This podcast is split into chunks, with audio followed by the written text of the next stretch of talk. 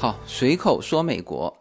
那么这一期的内容啊，本来应该放在我的移民专辑啊，但是呢，我的移民专辑第一季已经结束了，而第二季呢又还没开始，所以呢，我就把这一期的内容就放在呃现有的这个随口说美国的免费专辑里啊。那当然，这一期的内容是非常有价值的哈，特别是对于现在在申请这个美国杰出人才的呃朋友们是非常值得听的内容。呃，那么这一期的时间很长，这个嘉宾啊说的也非常细致，所以呢，这一期的内容我相信，呃，几乎可以指导所有的正在申请美国杰出人才的这个移民路上的所有的朋友们。所以呢，把它放在这个免费的专辑里，让更多的朋友听到，那也是很合适的啊。呃，这期的嘉宾呢，是我们随口说美国的听友，他是在今年年初听了我的移民专辑。然后听到我和鼎健兄，呃，专程聊的那一期，就是专门关于杰出人才的那一期内容。那么他自己说哈，他是非常认真的听进去了。从今年的三月份开始准备材料，今年的八月份递交申请，十三天就获得了美国移民局的批准。所以呢，他现在是叫美国移民局承认的杰出人才。那么我也非常感动哈，这个他其实。这一次啊，专程从国内来到洛杉矶见我，就没有其他的事情，就是为了和我和鼎剑兄见一面。他说是专程过来感恩的。然后我们是在呃几天前就先碰过一次面，就刚开始的时候他还就很犹豫要不要把他的这个这个经验分享出来，因为他现在是人还在国内嘛，这个工作啊各个方面还其实还并不是很方便。但是他经过两天的思想斗争，觉得把他的经验分享出来是最好的感恩的方式。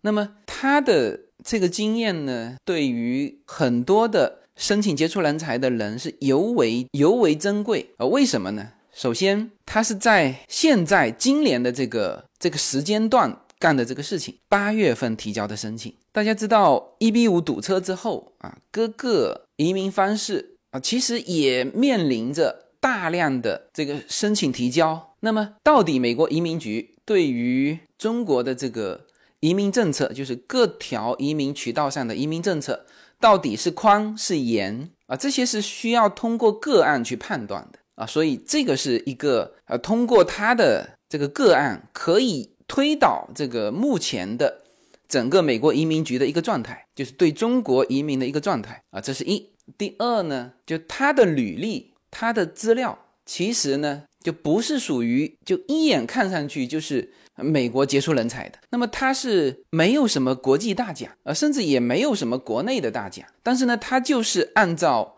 美国移民局颁布的关于杰出人才的那十条啊，一条一条的去做啊，非常详尽的功课，然后一次性通过，十三天获得移民局的批准啊。所以他的这个对于这件事情的认识。啊，对于申请材料的一些理解啊，以及他自己的一些总结，是非常值得这个同路上的人啊去借鉴和学习的啊。这里面包括了一些很重要的认识啊，比如说百分之九十七的工作是要自己做，比如说你是不是杰出人才，不是你自己认为是不是，而是要向美国移民局去证明自己是。呃，那么这。绝对是一期非常值得大家听的节目，那我也非常期待更多的人能够听到这期节目。好，我们马上进入我和十一的交流现场。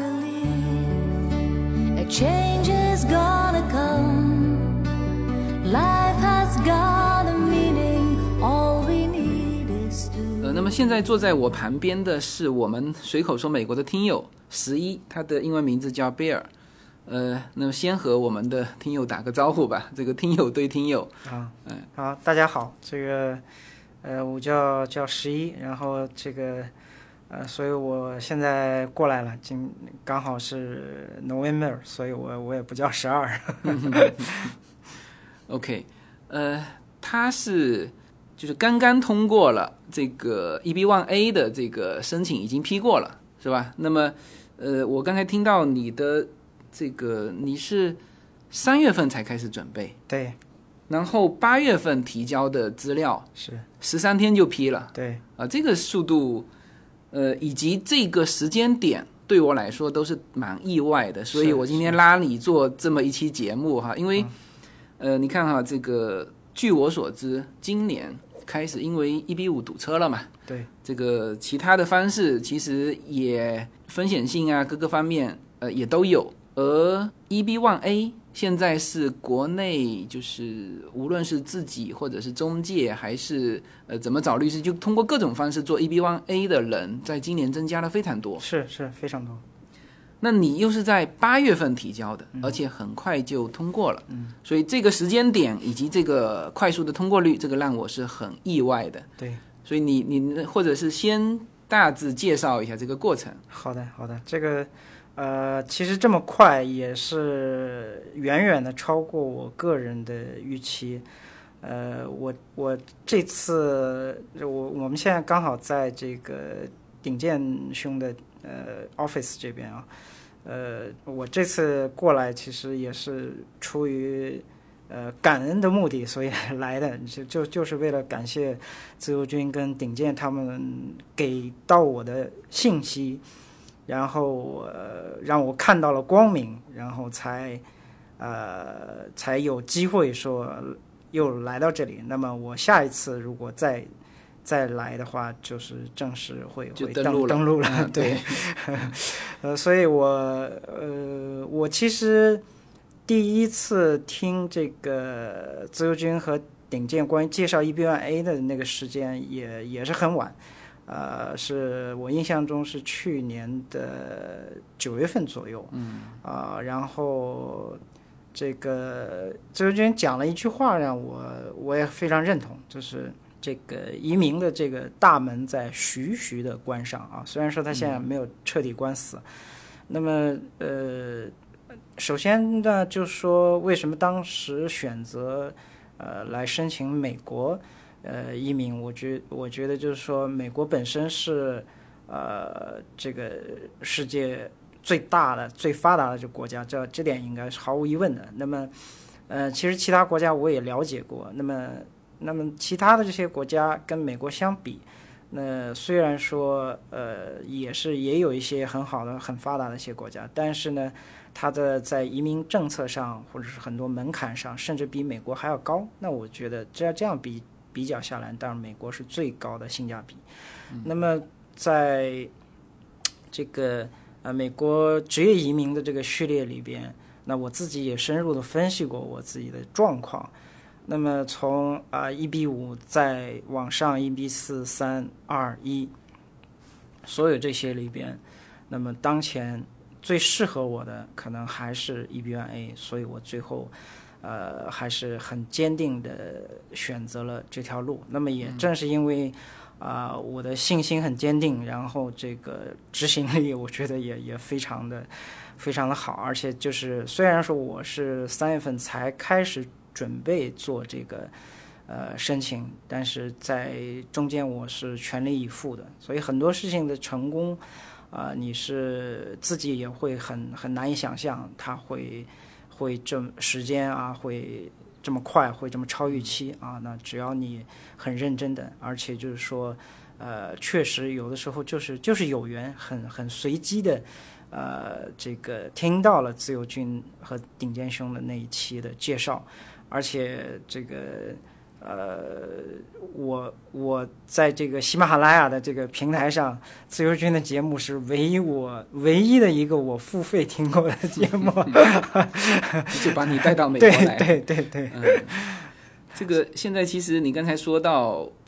呃，很多你做这一块的，但是很重要的是，这是杰出人才啊，对对。这是要有条件的呀，嗯嗯。是吧？这个你刚才说到了这个认真啊、决心啊，这个这个很多人都有啊，对，但问题是人家没有你这个条件，呃，所以你能不能在这个点上，呃，就比如说嗯。吧，有人说那奥运冠军，我就不请他过来做分享了，对是不是？呃，那能够达到他那个条件的人并不多，对，是吧？所以呃，我觉得这一期呢，你其实可以聊一聊你的申请的这个条件，以及你所呃做的这个用力的这个点，嗯嗯，哎，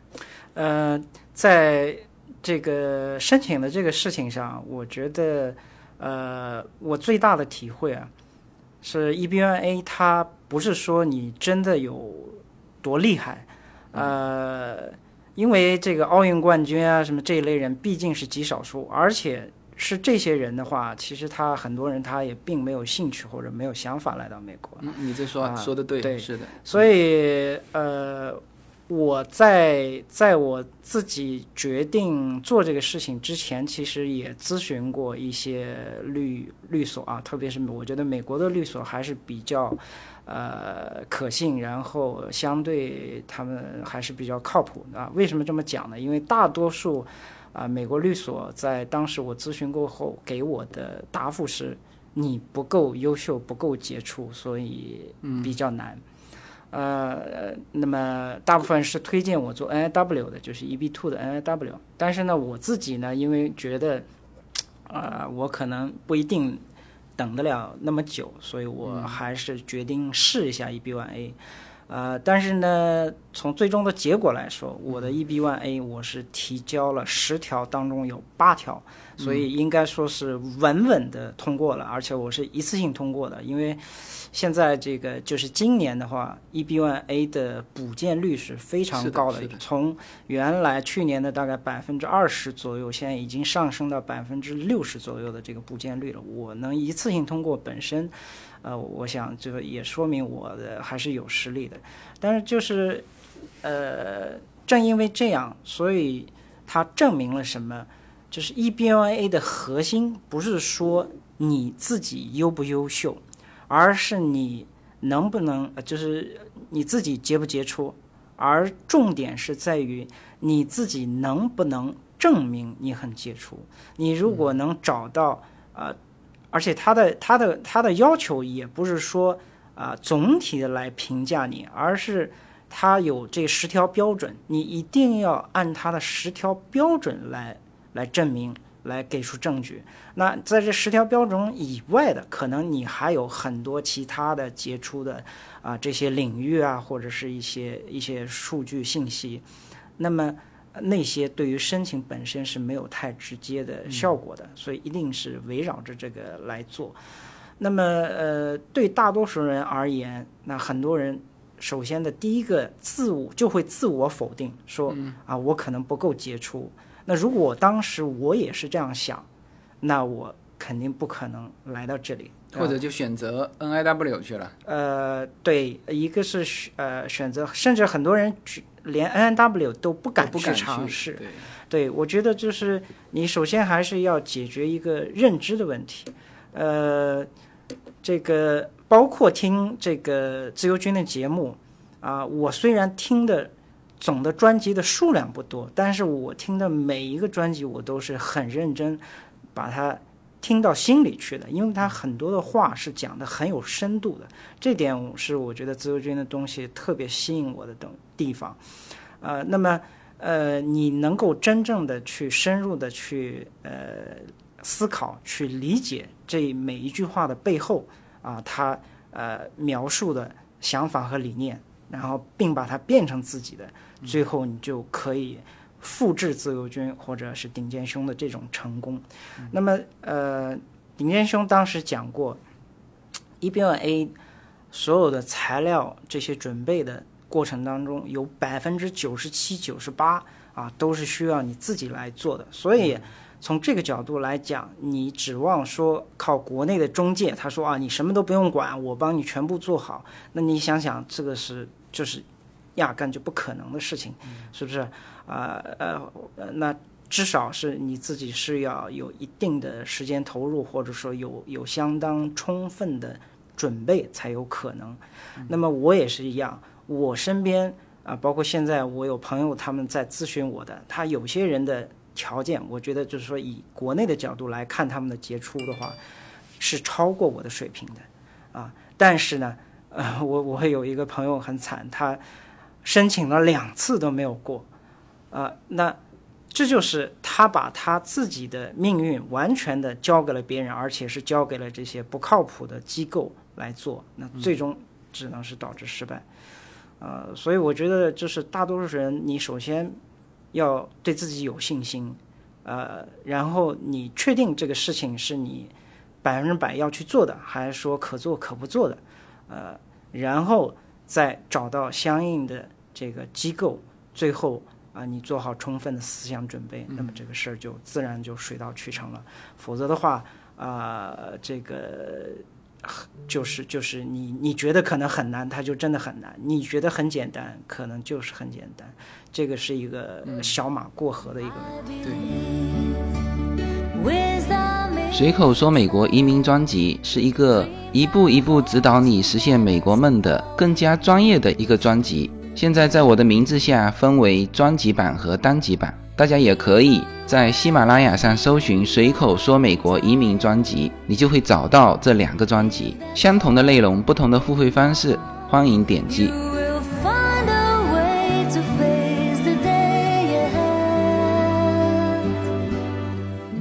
其实这里面听下来哈，这是应该说三个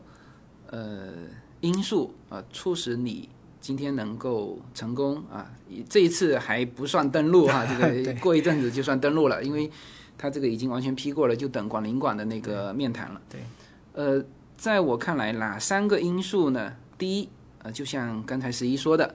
就是他真的是能够了解我们在说什么。就是包括我跟鼎健兄的谈话，因为鼎健是他之前是找过律师的，后来发觉所有的资料还是必须要自己准备，对，那最后他是一脚把这个律师踢开，对，自己上，所以他是 DIY 的，对。那么这里面呢，就其实透露出一个信息，就是当然这里面就先不说中介了哈，就算是你找到美国的律师，说白了，律师是帮你递送材料，帮你整理资料。对，呃，因为每一个 EB One A 杰出人才，他都是在自己很细分的领域，是的，他自己有多杰出，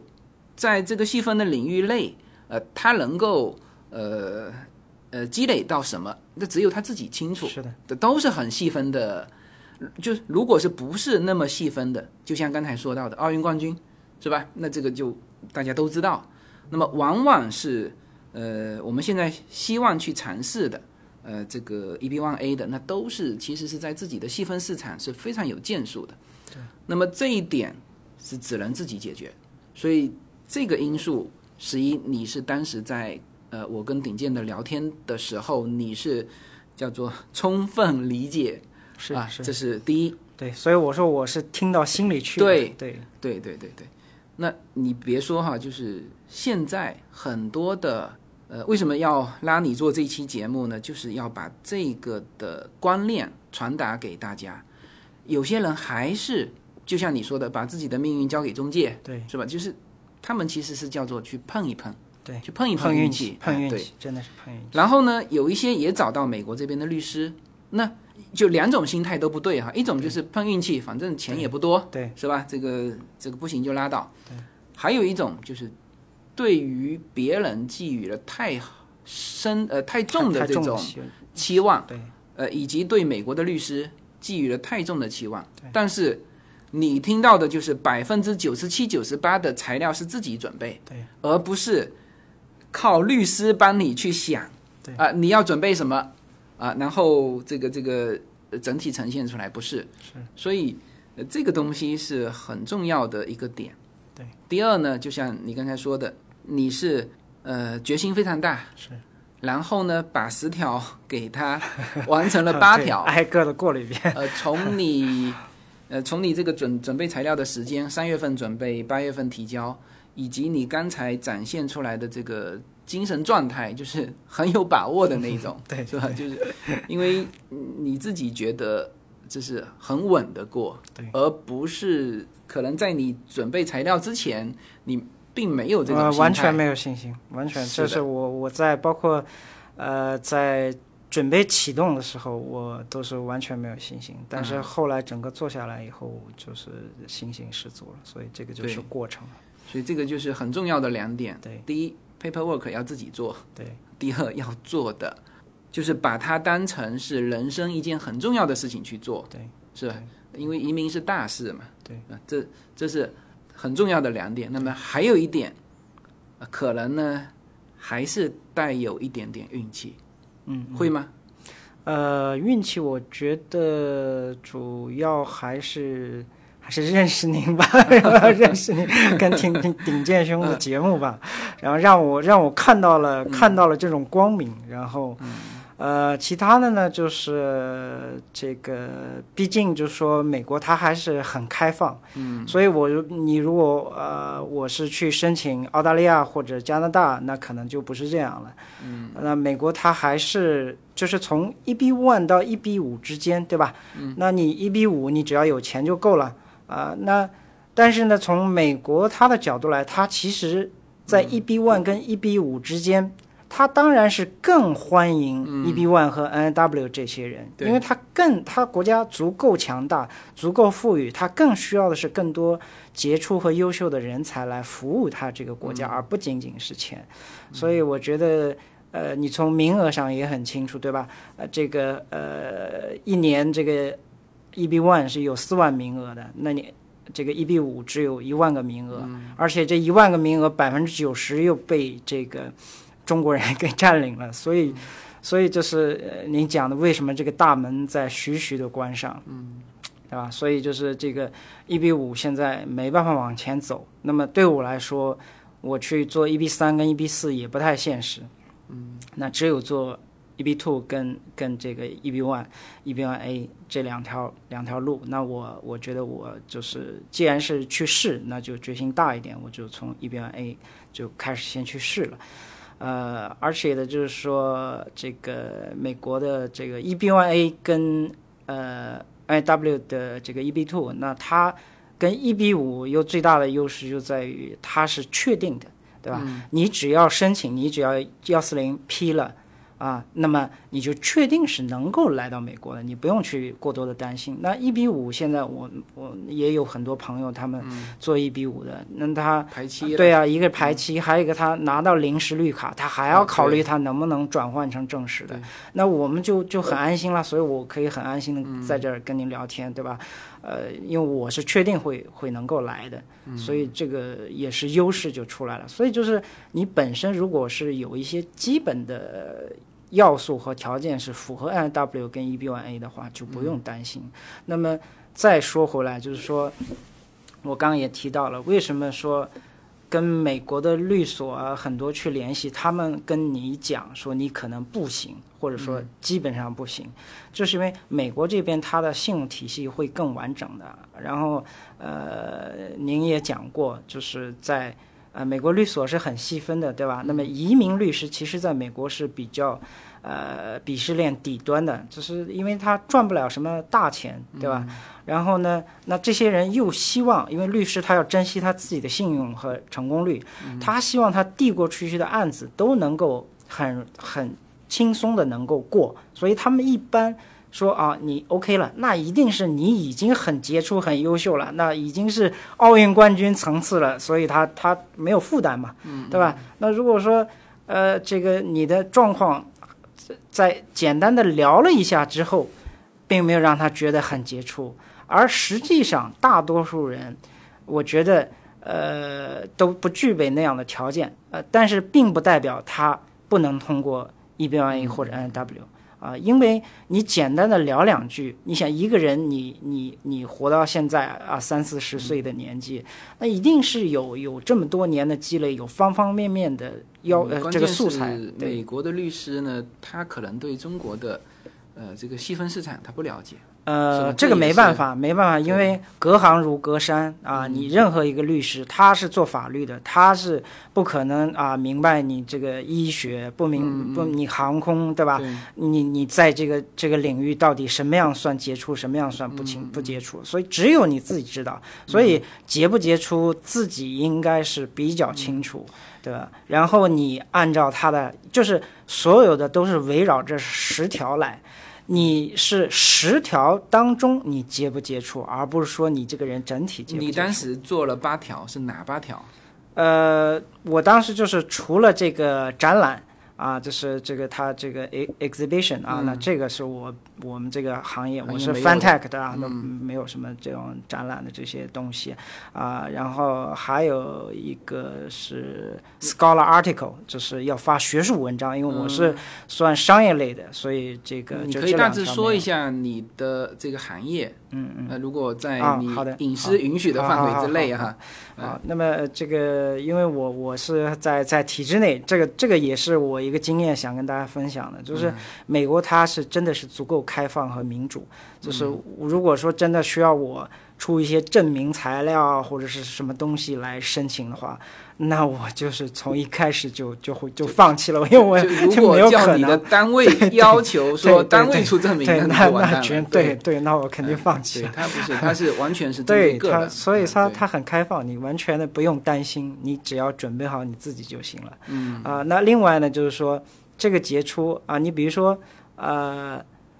呃，我我不是我肯定不是第一个来申请 EB1A 的这个人，对吧？但是呢，我如果前面加一长串的定语，对吧？我是听了自由军和顶尖节目的，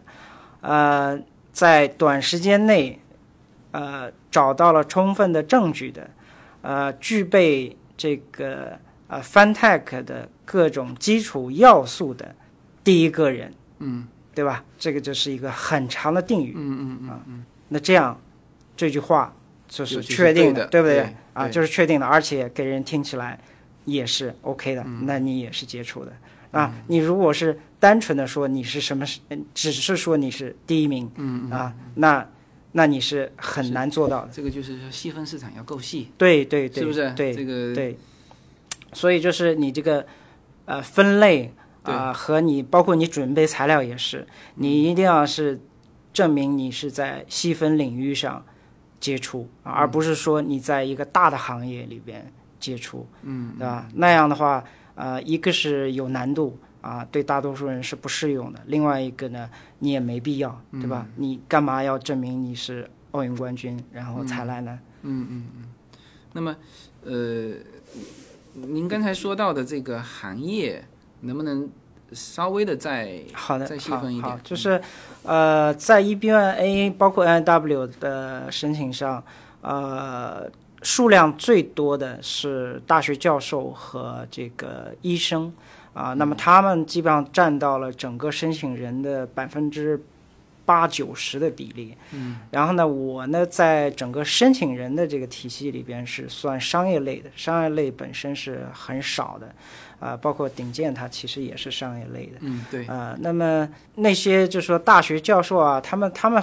呃很多人他是呃本身就是在美国的，所以他对美国的环境啊啊、是比较了解的，而且他想接触美国的一些信息也比较容易。呃，那对于大多数我们这个中国的申请人来说，他他了解的这些就就有限，但是就是呃，正因为有限，所以你听到了，一定要反复的去思考，呃，一定要听到听到心里去，对吧？我们讲的每一句话一定是都是特别的有价值、有深度的啊，所以这个节目才会流传这么久。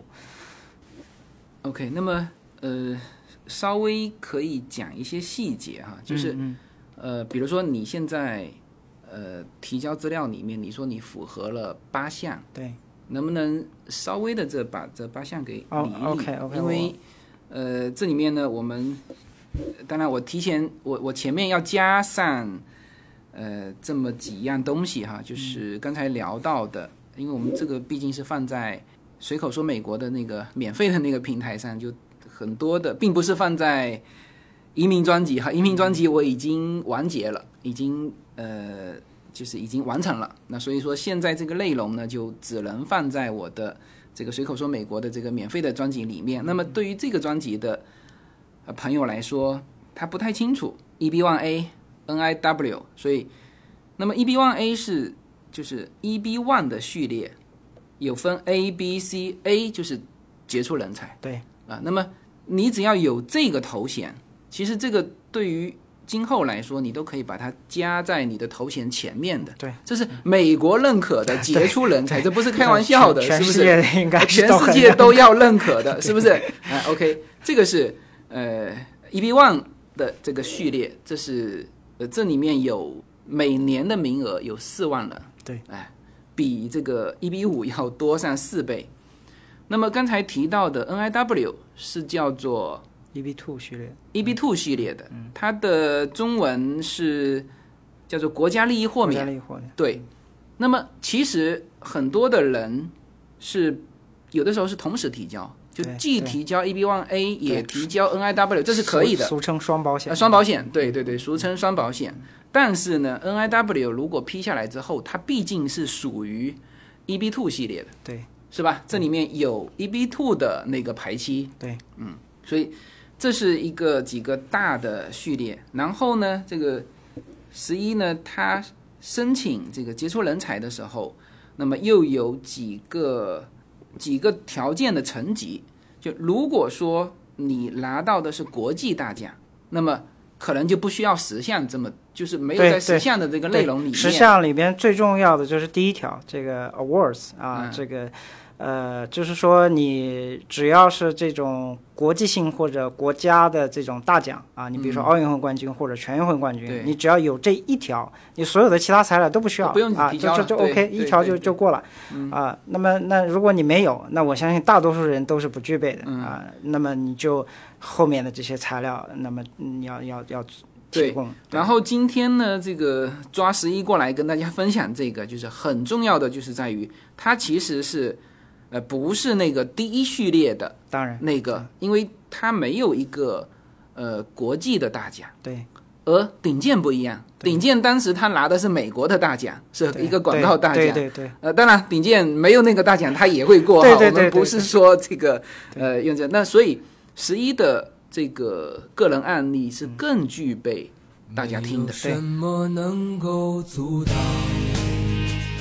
没有什么可以阻挡对自由的向往。大家好，这张专辑的播出时间是每周一周五的下午，每周两期，不见不散。现在大家除了收听我的音频节目之外，还可以加入我的微信公众号，公众号的名字是无限空间，这是一个跨越中美的自由连接的社群。大家可以通过这个公众号找到您所在的城市或者是您喜欢的微信群，加入随口说美国的社群。同时，也在这个公众号里面啊，已经建成了随口说美国的 IP 矩阵，名字叫做星辰大海。在这里面呢，大家可以听到更多的跨境主播为您分享的更多的跨境内容。当然，您如果希望随时能够追踪到随口说美国的各类信息，您还可以登录新浪微博、今日头条、抖音去搜寻“随口说美国”。移动互联网的神奇之处呢，就是可以把同类的人拉得很近，让我们勇敢开始，活成喜欢的那个自己。OK，那么现在可以开始聊一聊你的那个八个条件，展开一下，展开一下，嗯就是嗯实际上这个国内很多人对 EBA 并不了解，包括很多中介的号称的顾问，嗯实际上连着连这十条是哪些东西，他们都不一定搞得、搞得清楚。然后你每一条的标准是怎么样的，又是很多人其实是不了解的。就是说，呃，你哪怕到具体到这一条去，那么有些它是这一条你是有用的，有的是没有用的，那怎么去区分？很多人是不了解的。嗯。那么，呃，说到这个，那我们先讲第一条。第一条就是 awards，就是获得奖项这个事情。那么这点上，其实，呃，我也是这个很想讲的。呃，鼎健他曾经讲到，就是说，那他是在美国拿了一个大奖，但是哪怕他他最后讲他哪怕没有拿这个美国的这个奖，他也能过。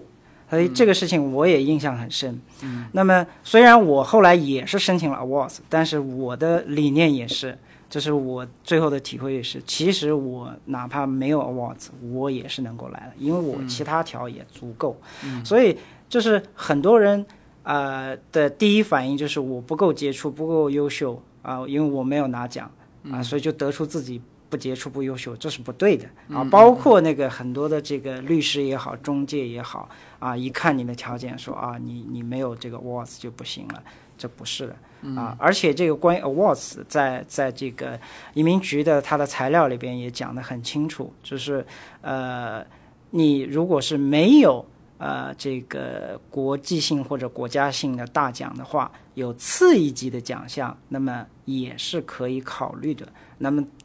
关于这个，那就要具体的再去看。那么次一级是指什么地地方级？呃，也不是地方，地方级的肯定是没有用的，就是呃，嗯行业级他他觉得就是说行业行业的这种，就是这个奖项的这种分量的程度，对吧？啊，你比如说这个我们呃讲什么奥运冠军，对吧？奥运会这个大家都知道，它是有个比较大的组织来做的，但是有可能有的时候它会有一些什么联盟性质啊，是那种、嗯对吧？你也拿奖，那那你只要证明这个拿这个奖项的参与的人数和这个机构的权威性达到一定水平，那也是可以用的。所以在奖项这个事情啊，我觉得呃不要过于纠结。当然，重要性毫无疑问，就是十条里边它肯定是最重要的，因为它本身就是有有一个原则。那么你只要是 awards 是 OK 的，那你其他的九条全部要就能过啊，所以它肯定是最重要的。那么剩下的九条就是基本上就比较比较平均化了。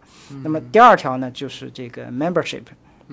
Membership 呢，一般就是说，啊、你在一些重要的协会啊、组织啊，担任一些什么委员啊，啊、这个重要职务啊等等这些。那么这个呢，呃，其实在呃国内的中介一般是给客人做的比较多的，啊，但是美国的律所一般不给客人做，为什么呢？因为美国它或者说移民局它对 membership 的要求是比较高的，它是要你首先是你这个组织要有足够的影响力，其次你是在这个组织当中是要有一定层次的啊、那么呃呃，首先不是说你你是一个。呃，交个费就能入的这种协会，那这种是没有用的。呃，那么还有就是说，你这个在协会当中啊，你你不能是仅仅的一般性的这种会员，那最好是你是这个比较啊、senior 的这种 fellow 级的这种 membership 才有、才有用啊，所以这是第二条的情况。那么第三条呢，就是这个 media report，就是媒体报道，这个是大多数呃申请人都会涉及到的，而且我觉得也是有必要的，因为如果说你这个人很杰出啊，但是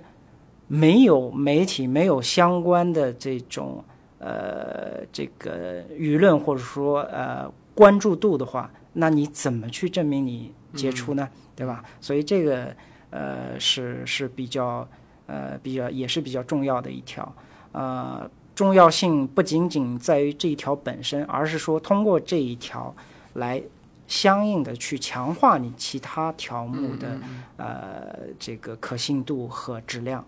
呃，那么 media report 的对大多数人的挑战就是说，呃，你这个你这个 media 啊，媒体本身是要国际化，那至少是全国性的，呃，然后呢，啊、它是有一定的影响力的。那么在我当自己当时申请的时候，呃，其实我有很多这种呃呃过去曾经有一些地方性的呃一些媒体的这个报道啊什么的，在我申请的时候，后来就都都废掉了。其实也还是蛮可惜的，但是没办法，因为呃这个是没有没有用的，我自己很清楚。那我的一个呃一个朋友，这个他在申请的时候就，这后来他因为失败了，他来。找我的时候，我跟他聊，就我就发现他可能问题就主要问题就在这儿，因为他的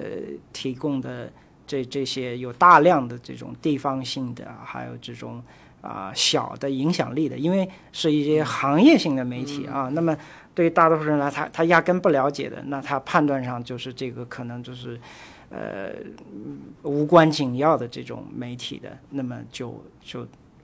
这种东西越多。会越啊，反而让人家觉得对你产生质疑。对啊，所以我在后来在整个最后提交材料的时候，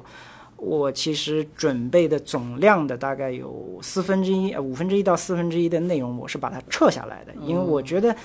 呃，我希望能够。更高把握的去通过我，而且我的总量已经够了，我已经有八条了，我何必给自己找麻烦呢？对对吧？不要，就是千万不要让别人来质疑你，对吧？所以我就把它撤掉了，对吧？然后，呃，第四个呢是这个呃呃 leading leading role 啊，leading role 就是说这个你的这个领导力，你在你的这个行业或者你的机构发挥的作用。那么这个呢，其实可以有很很宽的这种呃证据来证明，就是各种各样的啊，他他美国这点就是他他很他也很开放，他没有特别来限制你。啊、这个当然你公司也好，这个呃机构也好，给你开的证明是可以用的，但是这种证明其实不重要，因为在美国人看来，啊、你是。呃，自己你自己有些人自己就是 CEO，就是老板，然后？开一个什么证明，这不是很容易的事情吗？但这个不说明问题啊，你一定要通过客观的第三方的，越多的、越交叉、越重叠的，然后来证明这个东西会更有价值。啊，那么大多数人在申请这个的时候很，很也是很很容易通不过，就这一条，就是因为这一条能够提供证据的来源太多。啊，然后那种来源的可靠性如果又不够的话，就很容易被否掉。啊，所以这这个是是这一条的问题。呃，还有这个呃高收入啊，高收入我也我也申请了，然后在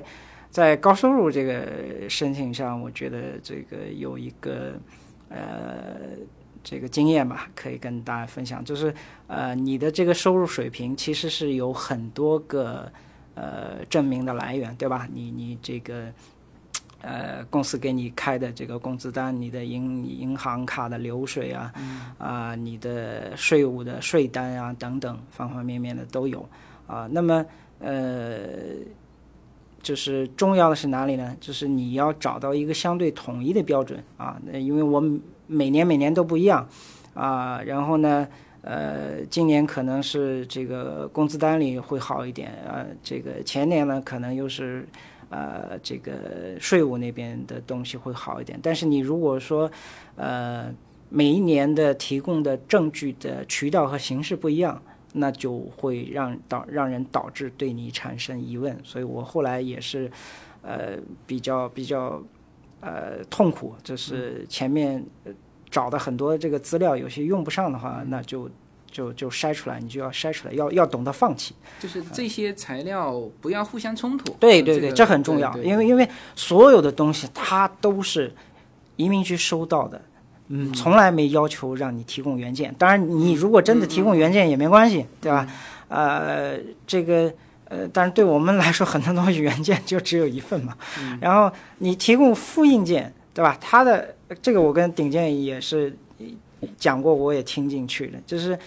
他的假设是相信你是一个真实的一个可靠的人啊、啊，然后因为因为美国的制度就是这样，你如果作假，你的成本和代价是非常高的，所以你有有些人如果找了一个不靠谱的中介，中介帮你做了假，那你是可能就是因为这个事情把自己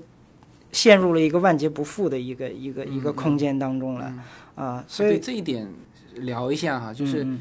很多人做这个就是抱着去试试看，就不行我就算了。对对，他觉得没有成对，本但是有风险，这个是成本是很高的。呃，你你你说说看这个成本。对对呀、对呀、你这个申请的材料你可以作假，对不对？给你给你做个假的，因为它都是复印件嘛，对吧？你你复印件不是很好做吗？对吧？你你你你做一些一堆，你可以全部都是假的，我觉得都没问题，对吧？那呃移民局看到说啊。这个复印件看起来都很漂亮，你很杰出，就给你过了，对吧？然后呢，下一步你到广领馆去面试的，对不对？面试他要，他有可能要看你原件的，和你的对吧原件？然后，即使是你移民局啊、呃那个领馆那边也过了，然后你将来到美国来，嗯到美国来你要生活很多年的，你怎么能能够保证你不会犯任何错误、任何事情？哪怕说你出一个小的交通事故，警察也会拦到你，嗯然后他跟你聊聊，有可能就会发现你有疑点啊，然后最后一查你有问题了，那你的绿卡随时都会被 revoke，对不对？那你岂不是置你全家的这个安危这个于于不顾了嘛？所以我觉得美国它制度就是这样，它它是前面是很开放的，但是你后面的话，就是你一旦作假，你的这个成本和代价是非常非常高的，所以让大多数人都是很谨慎的，从一开始就不会随便去、去犯法，对吧？你就像交通一样，美国没有那么多摄像头，那、没有那么多人来做交通管制，但是大家都很守规矩，因为每个人都很清楚，你一旦违反这个规则的话，你的代价是非常非常沉重的。啊，所以我觉得就是就是这个是是很重要的一点，就是你所有的都是都是复印件，OK 没问题，但是你一定要认真去准备，就是不要让别人来来质疑你，然后不要有有这种啊明显的瑕疵，或者说啊你为了做一个很重要的事情，然后而而给自己埋下这个不必要的麻烦。嗯呃，是聊到了第第四条了是吗？第五条啊，第五条嗯嗯 OK 对对。那呃，然后这个还有就是这个出版物啊、出版物这一块儿，其实我是呃一开始没有没有什么东西，但是这个就是说你平时要去呃要去累积，呃，因为这个以前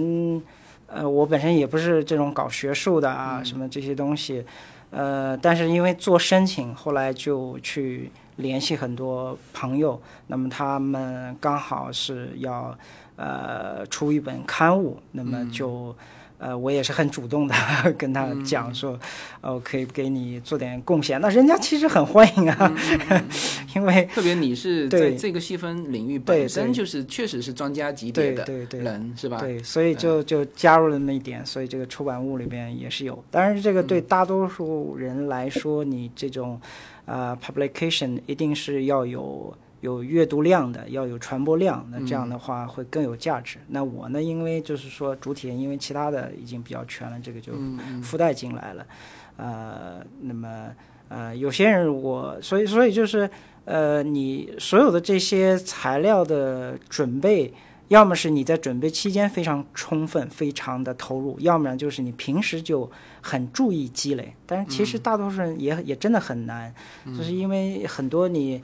你平时是有接触、有遇到的，像这个呃刚提到这个媒体报道，还有像这个一会儿我讲那个啊、speech 啊，就是这个演讲啊，这这些呃。我其实，在前几年有有接触到很多人家来主动邀请的，但是因为身份的原因，就不太愿意呃抛头露脸，所以就我全部都拒掉了。但是但是现在要要去申请，就没办法要去跟人家去去联系啊。人家说，哎，这个啊、当时嗯，这个求你你不来，现在你要自己主动过来，所以就又又来参与，又去做这个事情。就是有的时候。你刚好碰到了，哎，你就就把它就做了，你会很省力气、啊。你如果倒过去，可能就就会花时间一点，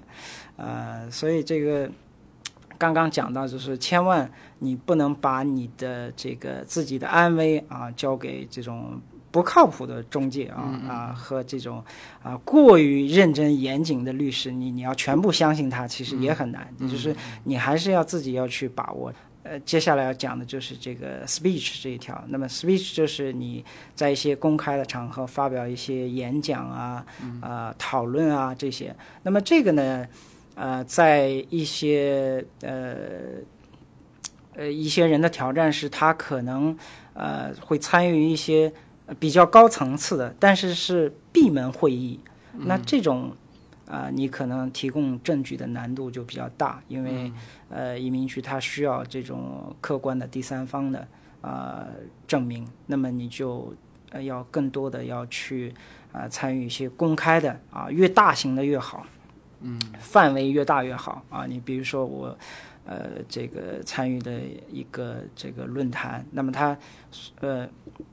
虽然是在国内啊，因为因为我们平时这个出去就很很少啊，所以呃刚好是一个呃国际性的这样的一个呃论坛，那么有有很多国家就来，然后呢，我我有能够在这样的重大的国际性的这个论坛上做一些这个演讲和分享，嗯，那么啊，同时又有很多国内和国际的媒体来进行报道，嗯，那么这样的话就。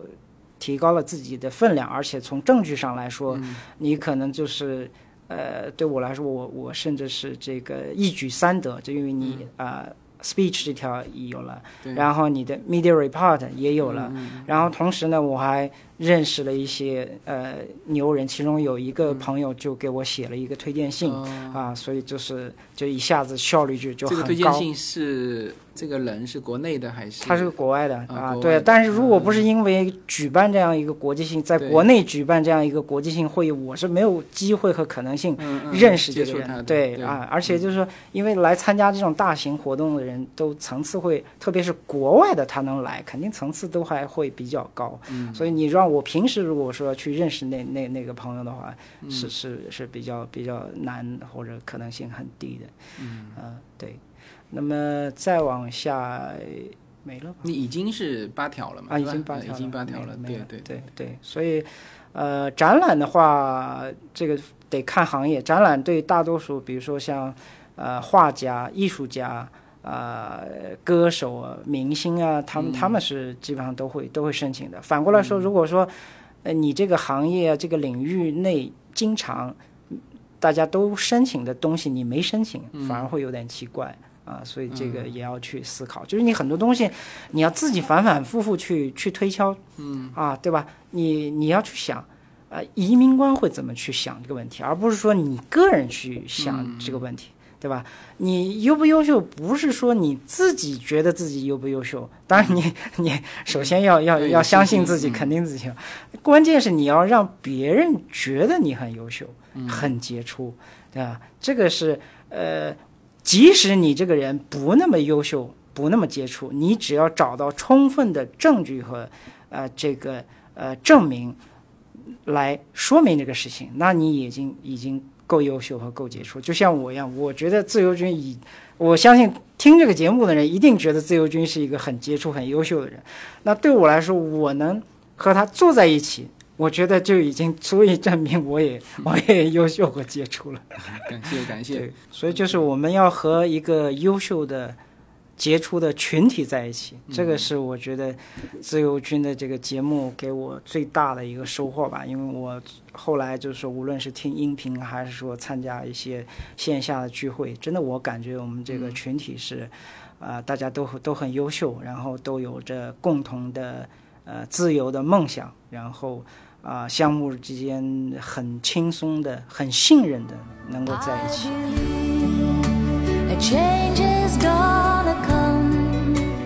大家好，我的新专辑《中美跨境创业与投资专辑》将在二零一八年持续更新。移民之后做什么？家庭资产如何在美投资？中小企业遭遇瓶颈，如何进行对外突破？这些话题是这个专辑希望和大家探讨的话题。自由军将携手美国东西海岸多位成功创业者与投资者，为您细细分析美国的创业与投资环境，讲述中国和美国这两个世界上最大的经济体有哪一些跨境的商业机会，以及有哪一些完全不同的商业环境和经营理念。如果您需要自由军和二十多位成功的美国创业者和投资者成为你的智囊团，那么加入我们吧。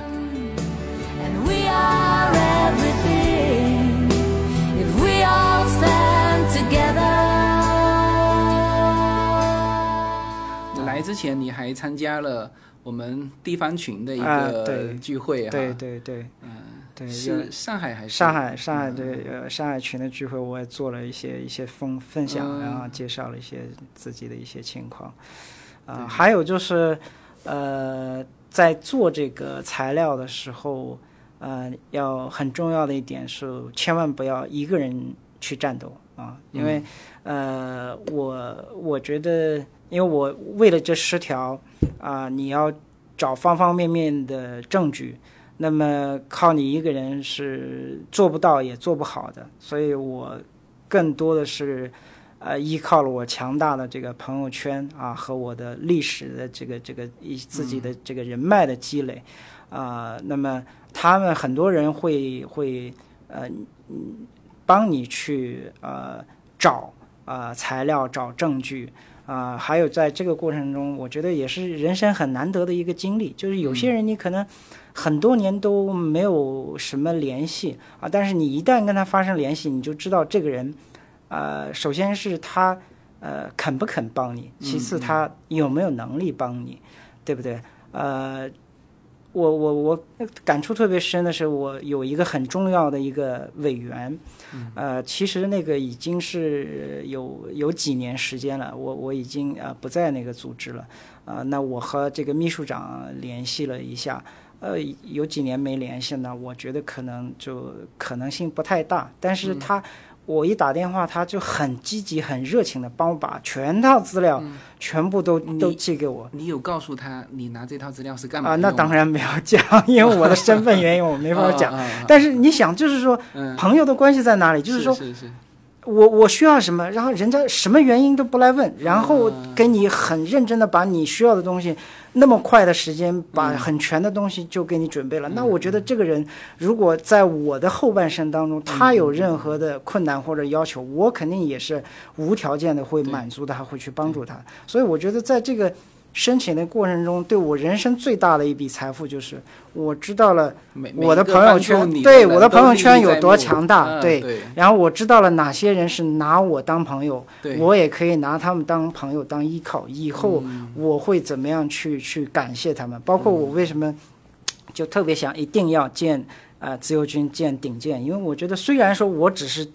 这个叫平耳相逢，只是 听音旁音频见过，呃。呃，但是我觉得我是还是很感恩。我觉得就是说，他们曾经给过我莫大的帮助啊、哪怕在他们看来是这个呃举手之劳，甚至只是一句话的事情，但是对我的一生产生了很大的影响。我估计你今天分享的内容也会对更多的我们的听友会产生影响。对对，当然，所以就是我我我其实第一次就是前天跟您是第一次见，我是还是很纠结，就是我我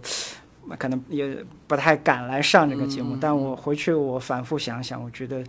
呃，您帮助了我和我的全家，然后让我觉得我必须应该要给到这个回报。虽然说我对我自己有一些呃这个压力和风险，呃我觉得还是呃您能够让您帮助到更多的人，这个嗯。是很重要的一个事情。啊、当然，这个自己在做的过程当中也有很多的朋友，对吧？可能平时跟你往来很多，称兄道弟的，但是真的你有需要有有一些这些重要的事情需要他们支持的时候，可能又不见得，那那也无所谓，我觉得也很、也很也也能够理解吧，因为我、我当时在做的时候，我第一个电话打出去是打给我一个很要好的一个朋友，嗯然后我说呃你能不能帮我找一点材料，然后呃而且我很诚实的告诉他我是要申请移民这个事情。嗯啊、但是他一听他说就很推脱，嗯，然后这个让给我非常大的打击，然后当时哦 我觉得他推脱是什么？不方便？呃，可能对他来说有一点难度吧，嗯但是我觉得以他的在在他的行业和机构的这个嗯层次来说，应该不是一个特别复杂或者特别挑战性的一个事情。嗯呃，这个就是就是就是大家。啊，吃吃饭、酒肉一下还可以，嗯但是你真的有对有什么事情，那就真的很难讲了。所以嗯我觉得也挺好，这个就是人生的一种一种经历吧。可以说，嗯呃，就是你你搞清楚了，呃，哪些人是长远的朋友吧？我觉得嗯是一个附加的一个收获。其他就是我觉得大家还是要做好一个一个思想上的一个准备和规划吧。我在呃申请前其实也是挺长时间的一个纠结啊，跟我老婆也吵架吵了好几次。嗯 他不不愿意吗？呃，他其实每个人都会很纠结，嗯每个人都会很纠结，这很正常，因为毕竟是一个很重大的一个事情。对，对了，这里面稍微要问一下，你当时下这么大的决心，大部分的是为了小孩，你是主要的原因可能也是是吗？对对，其实就是跟家庭也有很很大的关系吧，对我自己的一个、一个触动。呃，就是在国内生活的都很很辛苦，然后。啊、我每天早上这个七点就出门，然后晚上基本都要八点以后才能到家。嗯呃，这个这种这种生活，然后为了生计，啊、你可能这个每天都是在在各种压抑之下，呃，甚至你的家人生病啊，有各种各样的状况的时候，你都不敢去、去为了他们，跟你在体制内对，有有有很大关系对，嗯。而且国内的大多数人的生活状态也都是这样，即便是很多你自己做生意啊，或者是是这个民营企业的老板啊等等，都会遇到这个问题。他生意不敢耽误一天，因为嗯。每个人都是这样在拼命。嗯。所以我觉得我也在我这个年纪想换一种更自由，啊、更平等的一种一种生活，然后能够把我过去不得不为了家庭的生计而放弃掉的对家庭的爱和关注，能够通过这个呃移民这个事情能够弥补一些吧。我觉得这也是很大的一个触动。然后在自己的这个事业上也是在呃体制上也是遇到了这种天花板，也不可能你你只有说呃可能要通过再过五年十年的这种。呃论资排辈的积累，才有可能有有这种稍微好一点点的事业的发展。嗯、那又又能怎么样呢？所以我也是觉得，呃，要下定决心，可能在美国这样一个更开放、更民主的环境下，啊、以自己的努力和呃思想和和自己的技能，可能有更自由的发挥的空间。就摊出一条新的路。对，呃，对于自己来说，就当然这种尝试也是有巨大的风险在的。呃，其实我觉得也没有什么风险，因为在在国内的话，已经很你我我已经很清楚，我我我都知道我接下来十年会怎么已经过。到瓶颈。对我我很多人都是一样，大大多数人，特别是我国内现在很流行一个叫叫油腻男这个词，嗯你应该明白吧？对对。就是三十到三十五岁之后的这个这个男性，对不对？他的工作啊、生活啊都已经相对固不是四十到四十五，三十到三十五就油腻了 很多人是到这个程度就已经开始就是太早，就是就是你的你的工作事业已经基本上固定化了，然后你又每天又不得不为了你的生计，嗯。然后去奔波去做很多无意义的事情，就不断的重复、重复再重复。嗯，你想改变，你也没有能力。没有机会去做过多的改变，啊、我觉得我我也是，我已经能看到我六十岁，嗯，是什么状态，能看到我从我现在到我六岁之间在国内会怎么样去生活，它对我来说已经没有没有意义了。然后到这边虽然说是一个很大的一个挑挑战，但是我觉得我很坚定的一点就是，我到了这里之后，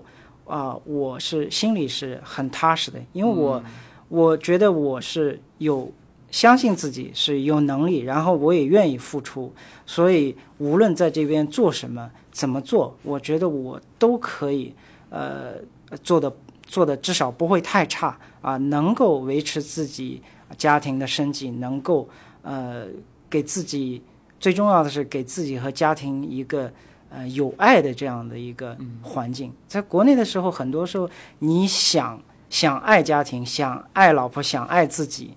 你可能不得不放弃。所以这个是我觉得我人生当中很大的一个痛。我想去爱我的家人，我没有不敢去做，我也没有做成，所以留下了我很大的一个遗憾。嗯，所以我也就有很强烈的决心，觉得到这边来试一下。嗯，呃，然后我我也很感谢我老婆，她最后还是很支持我，然后我们取得了统一之后，我就下定决心全力以赴的来做这个事情。嗯你老婆这次有跟你一起来吗？呃，没有，她来不了。对，有的时候就是这个各方面身份啊等等的一些原因，她她这次还来不了。好啊，那么呃，今天关于这个 EB One A 的这些内容啊，呃，基本上我想讲的够细的了，对，应该会对呃很多的听友起到这种呃指导性的一些作用，因为呃，包括了方向，包括了重要的那些点啊，包括了一些细节，其实呃这期节目都已经聊到了。我再我再补充一点点，就是，呃，自由军讲就是移民这个大门在缓缓的关上啊，就主要是其实这种关，我觉得不是说美国把这个门关了，而是中国申请的人太多了，太多啊对就你自己作为你那一份子想进这个门难了啊！你看一比五啊，这个这个呃呃，我们群里边也有啊，有有这个听友他。一二年的时候就开始申请，是是最早作为这个区，呃，他家乡的这个第一个一比五的申请人，那他就很快啊，他这一年不到，他五二六就就拿到了，他他就很顺利的就过来了。但是你现在大家要去做，要等十年的排期，那这个就就没办法呀，对吧？然后呃，E B two 和 E B one A 也是呈现这样的状态。你去看一六年啊、当时还是这个。呃，这个 current 对吧？然后在在七八月份出现一个短暂的一个一个排期，然后一七年的时候，呃，名额到这个一八年的四月份就结束了。然后今年你去看这个九十、十一、十二，到现在十二，不好意思，十二月份的这个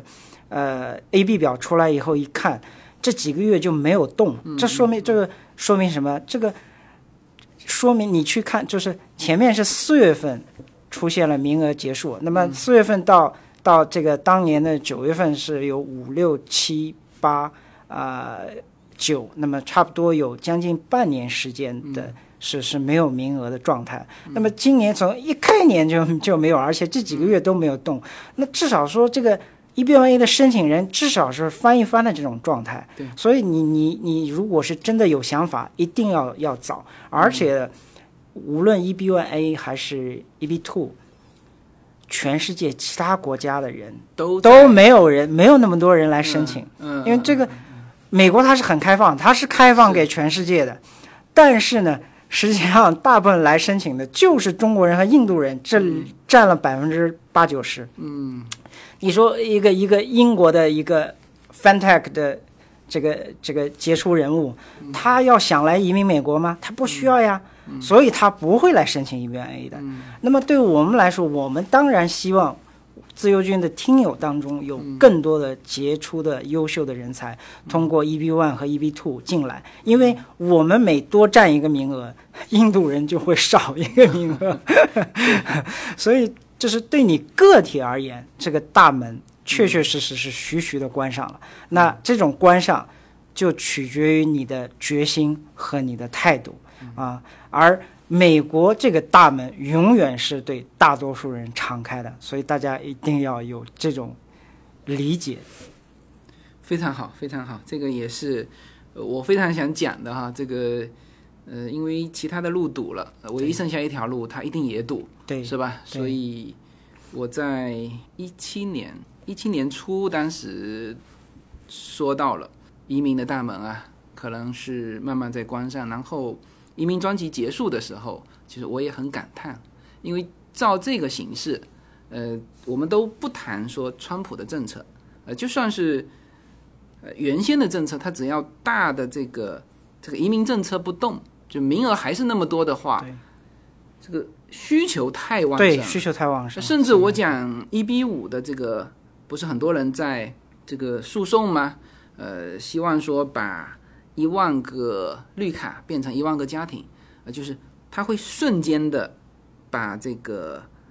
呃排期缩短，但是非常快会以更对会有更多的人更参与，多的人参与进来，就还是赌。对你作为个体，对吧？你要理解你个体的状态，对对。而且的话，就是大多数人，如果你真的觉得自己不够杰出的话，那你可以尝试 N N W 呀。为什么不去尝试 N N W 呢？就今年的状态是一个什么？就是 E B N A 本来是最优秀、最杰出的那部分人，但是因为一下子申请的人太多，他反而比 E B Two 的走得慢啊，因为 E B Two 需要排期需要等待，所以现在反而申请 E B Two 的人的增长率没有 E B A 的增长的那么快，啊，所以我觉得很多很多，而且它的适用性也比较高。我觉得如果大家真的觉得自己条件不具备，或者是这个呃比较比较担心的话，做 EB EB Two 的 NW 也是非常好的选择。嗯好的，那么今天是非常感谢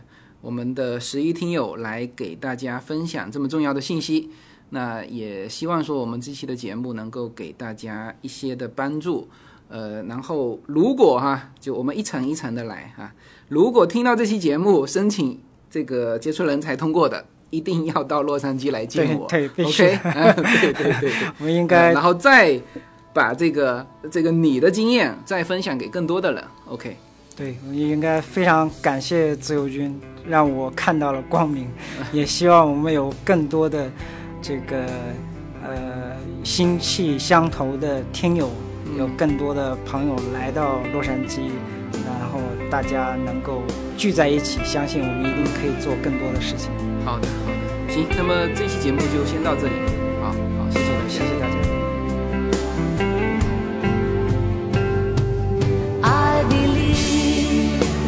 change.